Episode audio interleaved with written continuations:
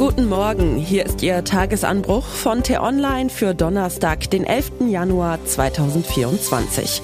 Was heute wichtig ist, Waffen für Saudi-Arabien, ein Dilemma für Deutschland.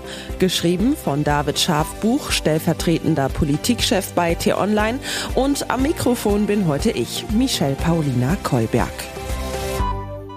Politik kann schon ein unangenehmes Geschäft sein. Das zeigt sich auch an den jüngsten Aussagen von Annalena Baerbock. Am Sonntag, die Außenministerin war da gerade in Israel, lobte die grünen Politikerin das Engagement von Saudi-Arabien. Maßgeblich trage das Land aktuell zur Sicherheit Israels bei und dämme die Gefahr eines regionalen Flächenbrandes ein. Doch damit nicht genug. Gerade deshalb sehen wir nicht, dass wir uns als deutsche Bundesregierung den britischen Überlegungen zu weiteren Eurofightern für Saudi-Arabien entgegenstellen. Soll heißen, Deutschland könnte Großbritannien die Erlaubnis erteilen, Eurofighter-Kampfjets nach Riyadh zu liefern. An Baerbocks Aussage zeigen sich gleich mehrere Dilemmas. Ein persönliches, eines ihrer Partei und eines der Bundesregierung. Auch wenn die Ministerin in Israel nicht für sich sprach, sondern im Namen der deutschen Regierung, könnte ihr die Aussage persönlich schwer im Magen gelegen haben. Denn Saudi-Arabien ist das Regime, das einst den Journalisten Jamal Khashoggi in seiner Botschaft in Istanbul ermorden ließ, weswegen Deutschland Rüstungsexporte seit 2018 an das Land eingeschränkt hatte. Die Autokratie führt darüber hinaus einen blutigen Krieg im Jemen und hat 2022 nach China und dem Iran weltweit die meisten Todesstrafen vollstreckt. Oder anders formuliert, es ist ein Land, das Baerbock, die häufig von wertegeleiteter und feministischer Außenpolitik spricht, ferner nicht sein könnte. Dementsprechend riefen die Aussagen der Ministerin auch bei den Grünen Aufsehen hervor, was einen zum zweiten Dilemma bringt. Manche ihrer Kollegen, wie Grünen Co-Vorsitzende Ricarda Lang, betonten, dass die Linie der Partei bei Waffenlieferungen an Saudi-Arabien eine andere sei. Omid Nuripur, von Haus aus Außenpolitiker und neben Lang ebenfalls Parteichef, klang dagegen etwas abwägender. Er sperre sich nicht grundsätzlich gegen eine solche Waffenlieferung, sagte der Grünen-Chef im Deutschlandfunk. Aber man sehe gleichzeitig, dass es notwendig ist, sehr, sehr vorsichtig und restriktiv aktiv mit Rüstungsexporten umzugehen. Auch für die Grünen zeigt sich also an diesem Beispiel, die eigenen Ideale und die reale Politik können durchaus zwei sehr unterschiedliche Paar Schuhe sein. Vorsichtig und restriktiv sind Worte, die im Zusammenhang mit Saudi-Arabien im Koalitionsvertrag der Ampelkoalition allerdings nicht fallen.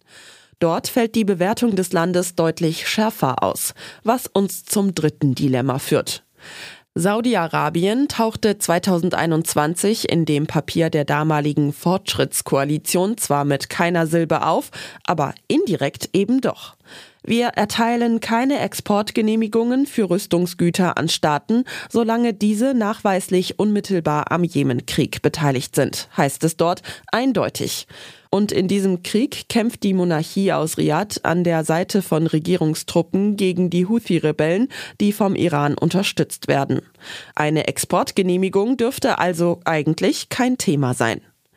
Seit der Vertrag beschlossen wurde, hat sich allerdings einiges geändert. Die israelische Regierung und das saudische Regime, geeint in ihrer Abneigung gegen den Iran, haben sich in den letzten Monaten einander angenähert.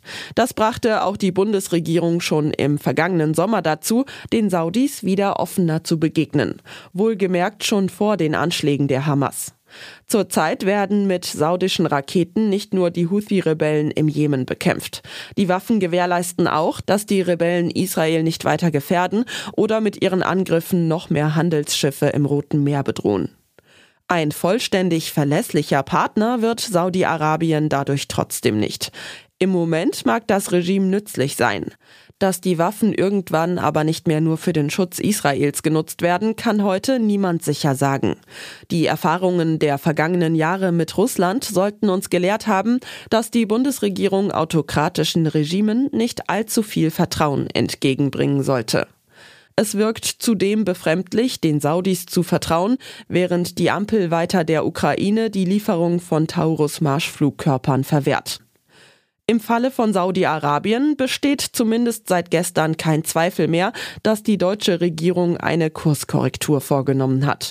Schon im Dezember hatte die Ampel den Weg für die Lieferung von 150 Iris-T-Lenkflugkörpern nach Riyadh freigemacht, bestätigte Regierungssprecher Steffen Hebestreit.